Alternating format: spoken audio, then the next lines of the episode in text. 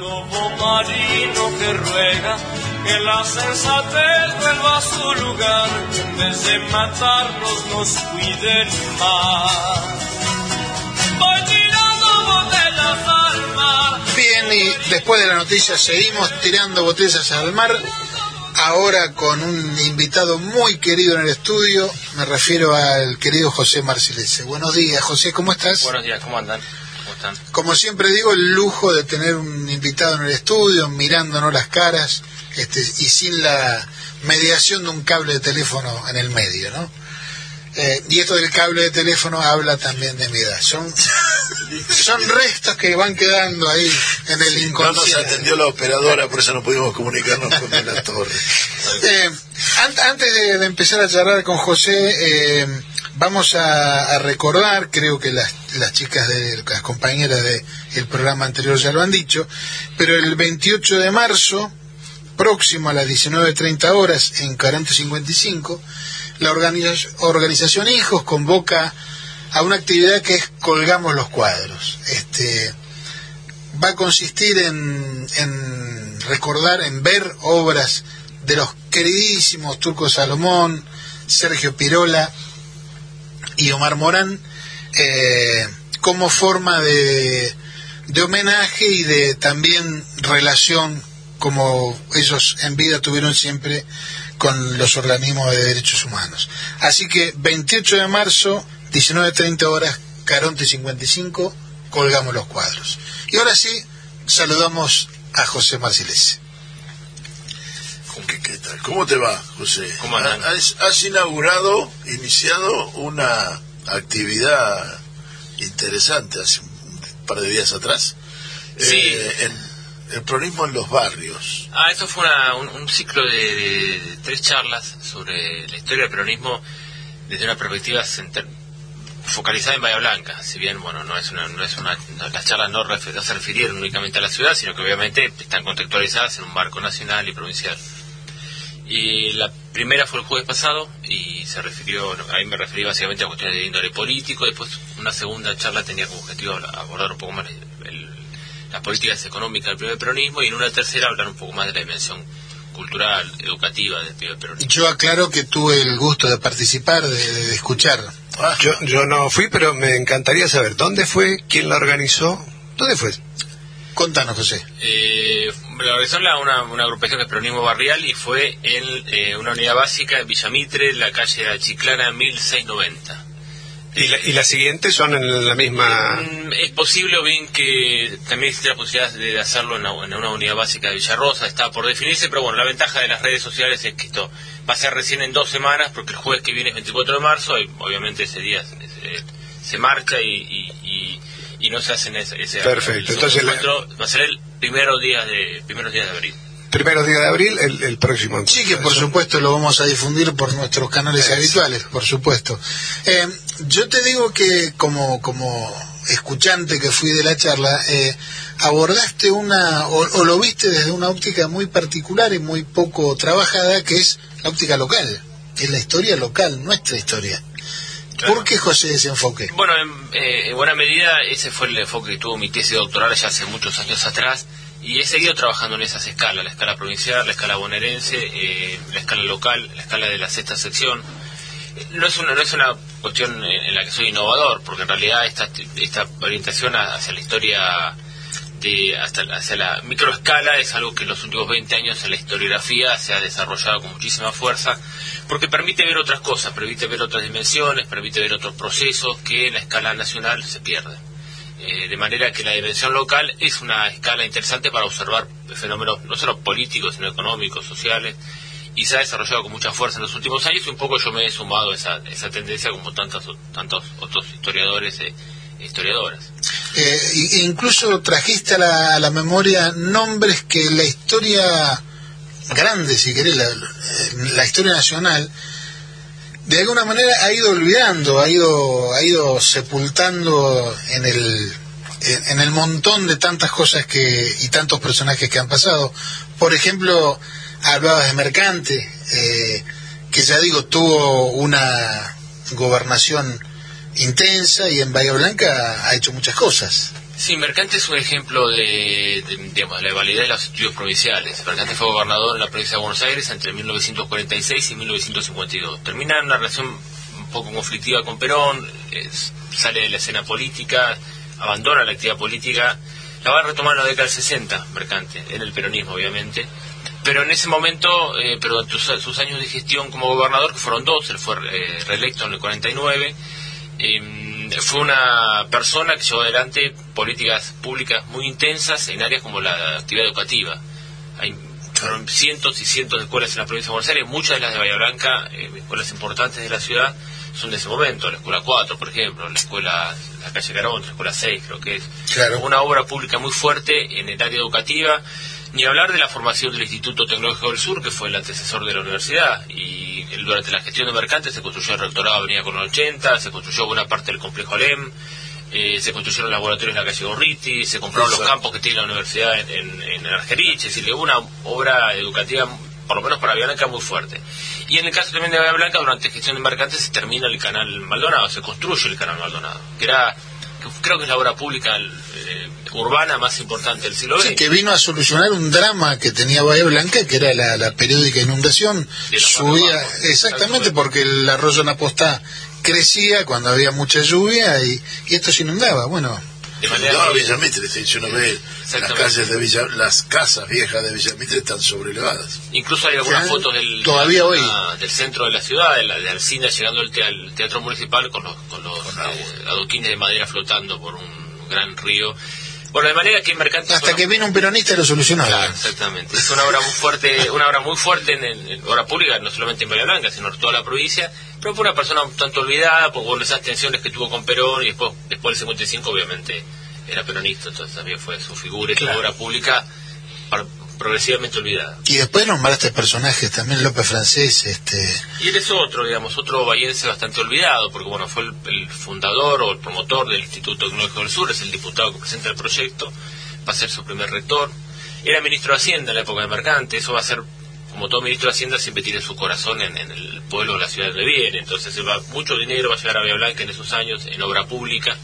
Eh, y también es una persona bastante olvidada dentro del peronismo, dentro de la historia política local. Hay una pequeña cortadita ahí atrás de la universidad que recuerda su nombre. En Blanca hay una sola calle que lleva el nombre de Mercante, por ejemplo. claro. Ah, es una persona. Y, bueno, y, y esa. Y yo digo, ¿cuántos estudiantes eh, docentes que se están preparando para ser docentes sabe quién es Julio César Avanza? Claro, Avanza tiene una, eh, un punto a favor que el instituto lleva su nombre. Entonces se habla del Avanza, quizá no tiene idea de quién es Avanza, Julio César Avanza, pero se habla del Avanza casi como un lugar físico, como un espacio, digamos, eh, que es el Instituto de Formación Docente que se forma, se crea en ese momento, en, durante la gestión de Avanza, que Avanza, Avanza es el primer ministro de Educación de la provincia. Un cargo que no existía, se forma en el 49 y el primero que asume ese cargo es Avanza. Y es una obra muy importante en lo que hace la- lo que respecta a la formación docente. La formación docente tenía un poco de desarrollo en la provincia, crea estos institutos y bueno, que tiene que ver con la profesionalización de la actividad educativa. ¿En ese tiempo era Dirección General de Escuelas o, o era Ministerio? Eh, se transforma en ministerio. Se transforma en Sí, Ministerio. después del 55 me parece que vuelve a Y ser... vuelve a ser de- como ahora. En la actualidad no sé, es un Es cargo que ha ido cambiando. sí. Ahora es el director general de De la escuela escuela. que tiene rango de ministro, obviamente, Claro. pero requiere de una aprobación especial de- de- del Senado. Avanza es ministro. Avanza es ministro. Claro, exactamente. Era O sea uno de los cinco ministerios que, Que hay la una. Hay, hay una concepción en la modificación de cómo se piensa la educación cuando el rango ministerial cuando le da como dirección. Claro, el hecho de dar un rango ministerial implica bueno un compromiso y una valoración de esa, de esa cartera. Y bueno, en el caso de- del gobierno mercante, bueno, le da ese, ese lugar. Y en ese momento él termina teniendo dos ministros de Bahía Blanca, que eran una cartera de cinco ministros, ahora hay como 15 o 16 ministros, Claro. una cartera muy amplia, en ese momento eran cinco. Eh, dos eran de Bahía Blanca. Justamente te iba a preguntar por, por eso, ¿no? Es decir, yo mm, hacía memoria y decir, bueno, em, la, la- la pérdida de, de presencia de, en los gabinetes provinciales de, eh, de cuadros políticos, de, de dirigentes de Bahía Blanca. Creo que mm, Breintestein eh, fue ministro de la producción el- no, no- no conozco ahora si este, Sí, como estamos, pero digo, ¿no marca eso de alguna manera alguna mm, al- al- alguna baja en, en- en nuestra capacidad de generar eh, un- un- una dirigencia eh, que, que- que pueda jugar en otra liga? Digo, vos, vos lo mencionabas, ¿no? Es decir, dos ministros sobre cinco. Epa, había Sí, un- hay una cuestión bueno, coyuntural. En ese momento tiene mucho peso Forja o el forjismo dentro del gabinete provincial de Mercanti. Y bueno, ellos eran, de, eran miembros de Forja. Y Forja era muy fuerte en Bahía Blanca, era una de las plazas fuertes del forjismo en la, en la provincia. Junto con Mar del Plata, con Lincoln, que Lincoln creo que es el lugar de origen de Jaureche, entonces era como un poco de La Plata. Em, por eso, esa es una razón por ahí puntual de por qué estos dirigentes asumen ese protagonismo del gobierno de Mercante. Pero en líneas generales también esto corresponde a la- lo, que vos comentás, a una pérdida de, peso dem- demográfico electoral de Bahía Blanca. En la medida que Bahía Blanca mantiene una población más o menos, que obviamente ha crecido de los años 50 en adelante, por supuesto. Teníamos en ese momento unos 120.000 habitantes, ahora estamos por arriba de los 300. Pero si comparamos en proporción ese crecimiento con el, la- con el crecimiento que han experimentado los distritos del Gran Buenos Aires, es un, un- un crecimiento mucho menor. En ese momento Bahía Blanca era electoralmente un distrito fuerte en la provincia, incluido el Gran Buenos Aires. Claro, en términos comparativos con el AMBA. Sí, con- ahora estamos muy lejos y por ende eso también hace que el, el peso electoral o los votos que aporta Bahía sean mucho menos. Pero hasta los 70 Bahía Blanca tenía un protagonismo fuerte, de hecho en la elección del 73 Bahía Blanca tiene seis diputados nacionales, cinco diputados nacionales. Ponce, Clotilde Urdines, Roberto Bustos, eh, Rodolfo Kelly y Mario Lavalle. Ahora sería impensado que Bahía Blanca tuviera podido colocar cinco diputados nacionales. No, claro. Hemos tenido uno, el último creo fue Bonacorte, con no sé si la hija de Bevilacqua, pero bueno, no sé si tenemos un diputado nacional en, en este momento. No. No, tenemos locutores de radio, sí, hay, pero... Claro. No, pero son provinciales, nacionales no. Provinciales. Hemos- Claro, provinciales. desde, desde la recuperación de la democracia hacia adelante, el- en la cabeza de los dos grandes partidos estaba Bahía Blanca un diputado nacional. Expectante. Ahora, a mí lo que me llamó la atención, José... Y, y Larraburu fueron los dos últimos Sí, los años, significativos sí, diputados años nacionales. 90. Después ha habido algunos casos. Fue Linares fue senador, eh, Está, luego, está bien, pero está no, bien, pero eso con para otra lógica. otro- otro- Claro, eso fue, una, Otra bueno, lógica, fue sí. importante porque fue el único, el primero y el último senador que tuvo de Blanca, Claro. eh, senador nacional. Pero fue una, un, tuvo que ver con la con el- cómo quedaron acomodados La dinámica propia, de ese claro. momento. Fue medio coyuntural, no sé si él fue por el partido de Stolbizer, Stolbizer y bueno, sí. fue la primer minoría, entonces bueno, por eso creo que Claro, queda segundo en la, en la provincia. Claro. Y, y lo Pero ser sí. meritorio, fue el único Ahora, No, por cierto, Se la alcanzó lógica de la elección es diferente al peso demográfico Claro, de la ciudad. Sí, sí, sí. Eso absolutamente. segundo lejos, pero entró. Sí, Eh, no, además es un, el- a- a la- a la- un- un intendente exitoso a mostrar a la, a la población bahiense en general desde Sí. la parte de un sector político. Sí, conocido. sí, era una persona conocida, había sido Puso eh, muchas luces. Sí.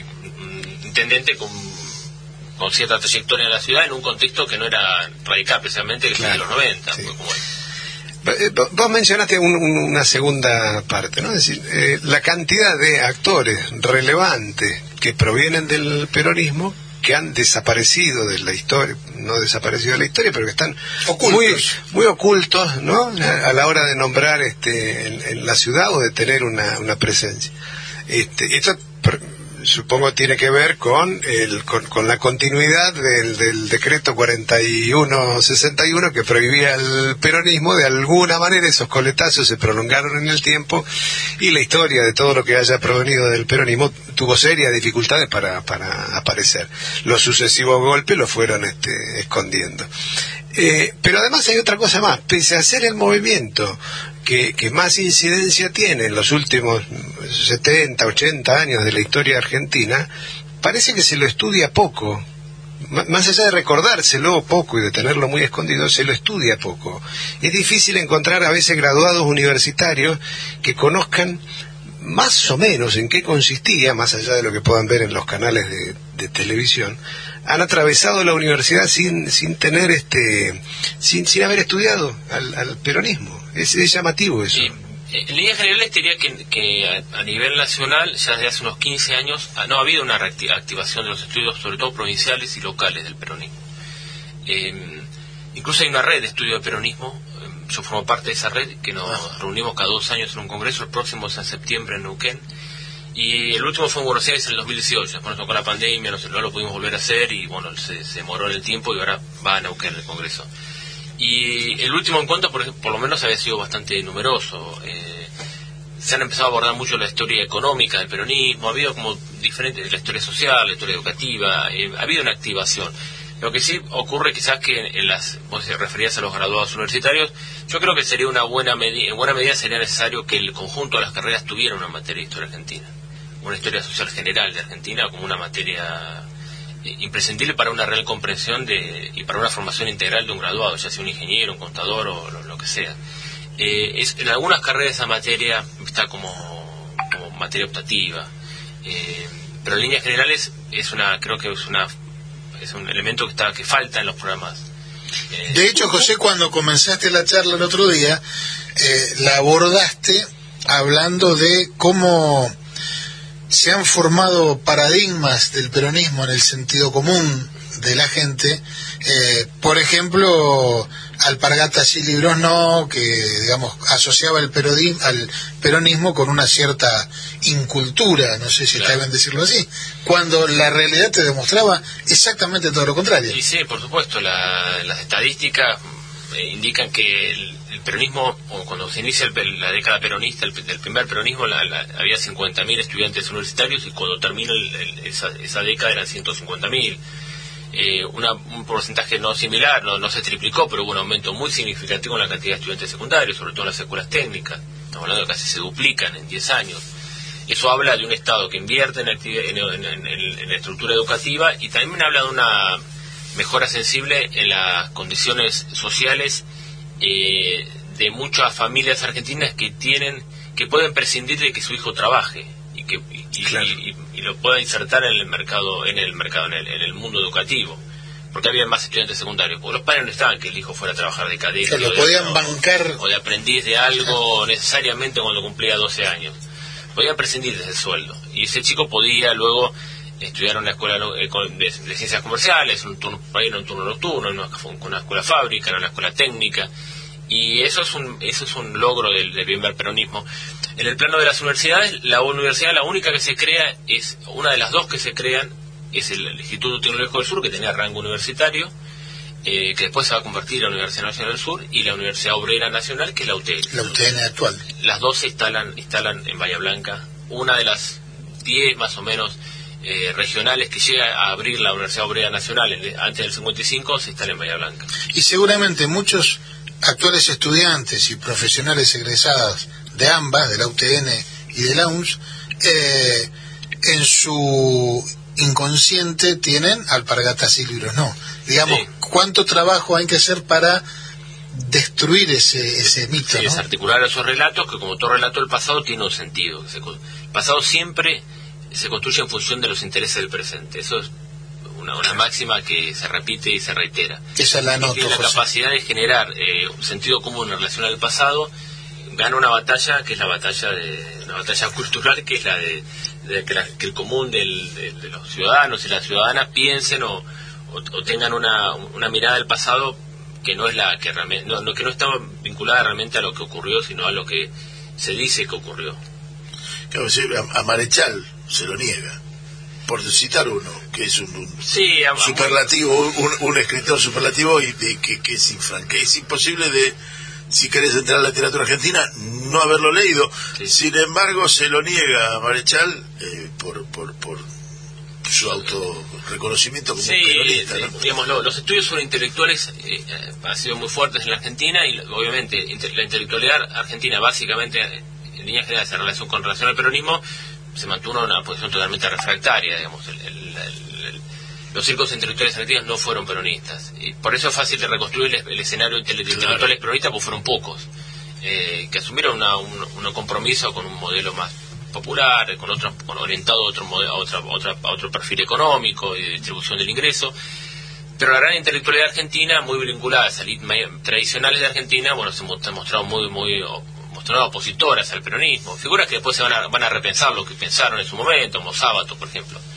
Sí, Eh, Sábato, Cortázar o, Tiene una posición. o Martínez Estrada. ¿no? y después se reconvierte, repiensa en el peronismo y en los años 60 tiene, eh, bueno, incluso después otra posición, pero en los 50 sí. Ahora, yo escuchándote, José, digo, ¿qué deuda tiene la política, si lo querés llamar así, eh, con la formación política e histórica de, de los militantes? A mí me parece que hace demasiado tiempo que la política no habla de política y es una, una deuda que tienen las agrupaciones políticas que empiezan a, a saldar estas actividades como la que estamos describiendo.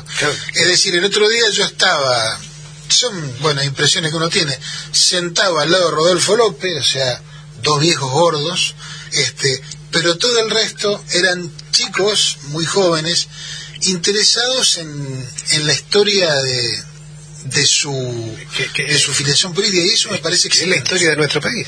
Este, Básicamente, la, la- la- la columna vertebral de la historia de nuestro país pasa por el peronismo. exactamente entonces yo creo que está muy bien volver Por un lado, hacia las agrupaciones, eh, celebramos la, la, la existencia de ese tipo de actividades abiertas para todo el mundo, este, y además lo que mencionábamos, es decir, bueno, po- podemos aspirar a tener una cátedra abierta en la universidad este, sobre peronismo, en ambas universidades. Sí, Sí, yo, yo podemos. me conformaría como fuera una historia argentina. Su historia, claro, Historia bueno. argentina, donde, donde obvia- obviamente va claro, está atravesada Sí, naturalmente indudablemente el peronismo, como como bien decía recién, está atravesado. La historia política argentina está atravesada por el peronismo, eh, sin- sin duda. digamos y que los radicales hablan de Irigoyen no hay problema pero, Pero digamos claro que, que- cada que nosotros que no- cada sector político hable de lo que tiene que hablar Este, no de memes Hay- no de hay- parafraseando a Juan Ah, Hay una hay un hito que fue el canal Encuentro de televisión, para mí es un hito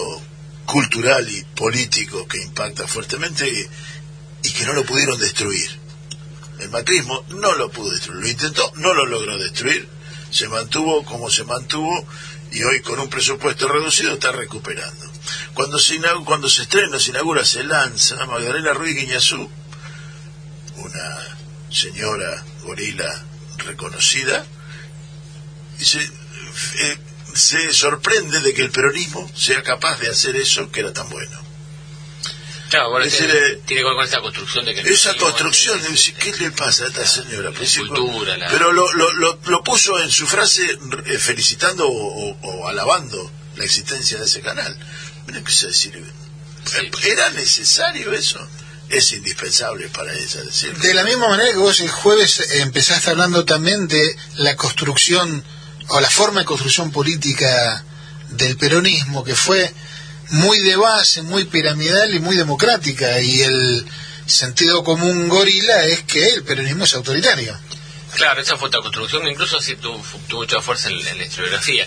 El peronismo tiene como dos etapas, el primer peronismo, una etapa bastante más democrática y que tiene la provincia de Buenos Aires un buen ejemplo, hubo internas muy, muy fuerte, y una segunda etapa donde esa democracia interna un poco merma y empieza a haber una, una, una alineación más fuerte con, el- con el- la estructura nacional del partido.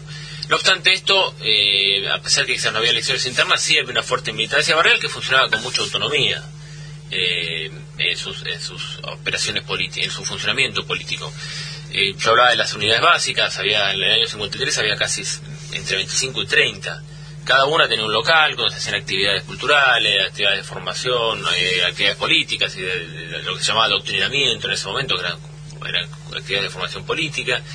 Y, mm, y eso da cuenta de una vida política muy a nivel de al, ras del piso muy muy intensa. Y con mucha gente involucrada, mucho eh, mucho dirigente barrial, mucha mujer, mucho militante obrero, mucho mm, eh, mi- militante barrial que a veces también había tenido alguna experiencia en el fomentismo y toda esa estructura de, base es la que luego va a permitir que, eso lo hablamos el otro día también en, en esta charla, es la que le va a dar la capacidad al, al peronismo de sobrevivir el 55, porque también el argumento que vos planteabas recién, que es un argumento extendido, el peronismo como esa fuerza vertical, centrada en Perón, donde Perón, Perón era el elemento eh, omnipo- omnipresente en toda decisión, si eso hubiese sido así, que hubiese- después del derrocado Perón, el peronismo hubiese terminado como terminó el barguismo en, en- en Brasil, por Claro, ejemplo. si, si la dependencia del Duce era Bueno, absoluta, acá obviamente Una perna en Perú. Pero el peronismo siguió. Eh, después de 18 años, Perón volvió al país, pero en esos 18 años los peronistas, mal o bien, se organizaron, llegaron a acuerdos. A veces no lo llegaron, no llegaron a ponerse de acuerdo, pero políticamente siguió siendo una fuerza potente electoralmente y cada vez que pudo volver, por eso también es desde el peronismo también se ha construido esa idea de los 18 años de proscripción. En realidad hubo elecciones en el medio donde el peronismo volvió a participar. La de Fermín Anglada en la del 62, que no se, la elección es anulada, viene el golpe, lo derrocan a. Pero en el 65, Ilia eh, le permite al peronismo volver a participar con el nombre, por lo menos en Buenos Aires, de Unión Popular. Es una elección competitiva, el peronismo vuelve a tener a ganar buena parte de los distritos de la provincia de Buenos Aires, incorpora mujeres a los planteles políticos, se eligen las primeras mujeres concejales por parte del peronismo, fueron muchas en esa elección del 65, lo que da cuenta es que el peronismo proscripto tenía capacidad rápidamente de reorganizarse como partido, de organizarse a nivel barrial, siempre con el apoyo de la pata sindical que era muy fuerte. Los sindicatos siempre eran en como los elementos de, contención y, y, los elementos y las organizaciones que estaban por fuera de la capacidad del Estado de intervenir en política cuando considera la, posibilidad de que los, gremios nuevamente elijan sus comisiones directivas del 57 y del 58, la mayor parte de los gremios son, ganados por el peronismo, por dirigentes peronistas. Pero bueno, eso es la, pata gremial. Pero la pata política siempre fue muy activa sobre la base de esta militancia que hablamos hoy, de barrio, de, gente que estuvo en la resistencia y que luego fue la que conformó el personal político peronista en los 60 y luego en los 70 cuando vuelve a la posibilidad de una elección general abierta y con Perón como candidato. O sea que eso viene a, demostrar que lo territorial es insustituible. Sí, en eso, por lo menos en ese momento fue un, fue importante y eso se había conformado en el antes del 55. Eh, ¿Y mm, cuál, era la, conformación eh, política del peronismo en Bahía Blanca? ¿Qué sectores fueron los que le dieron, eh, los que confluyeron en el peronismo bahiense? Y mira, en el, eh, se hablaba en el 2003 cuando Néstor llegó a la presidencia, se hablaba de la transversalidad. Es un término que usó mucho en ese momento, como algo innovador, como algo el peronismo transversal o los radicales K o los radicales peronizados. Modelo 2007. Claro, eran las frases como algo novedoso. En realidad el peronismo siempre fue transversal y en el 45, 46, cuando se conforman los, los, los planteles políticos, van a ir a la elección del 24 de febrero del 46, convergen, el peronismo se, se, articula en dos fuerzas políticas, el Partido Laborista y la Unión Cívica Radical Junta Renovadora, que son todos los radicales que se van del radicalismo algarista o unionista, que son todos los radicales de orientación irigoyenista, muchos de ellos, muchos de los que venían de Forja, y ese, ese, ese, grupo va, va, a incorporarse a este partido, a esta Unión Cívica Radical Junta Renovadora, que va a competir en esa elección junto contra la Unión Cívica Radical tradicional que se, digamos, se presenta como dentro de la coalición de la Unión Democrática. Y en Bahía Blanca, ese partido, si bien va a tener menos votos que el Partido Laborista, va a aportar muchos dirigentes que van a ser con cierta experiencia, que son todos los forjistas, ¿no? los Lo que mencionabas antes, claro. Entonces, ese grupo de gente va, va a aparecer por esa vía, y por el laborismo va a aparecer una dirigencia eh, gremial que en algunos casos no tenía antecedentes más importantes, se habían formado se habían formado en esos años de Perón el trabajo previsión, del 43, 44, esa pequeña experiencia habían tenido en el mundo gremial y que luego se vuelcan a la política, como Eduardo Forteza, por ejemplo, que era el secretario general del, gremio de Luz y Fuerza.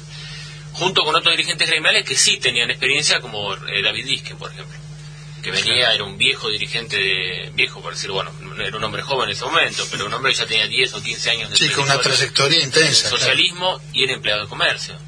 Eh, es decir, que van a aparecer lo que, llamamos, lo que la historiografía llama hombres nuevos, gente sin mucha experiencia, junto con algunos que habían tenido alguna militancia en el radicalismo, en el socialismo, en el Partido Conservador.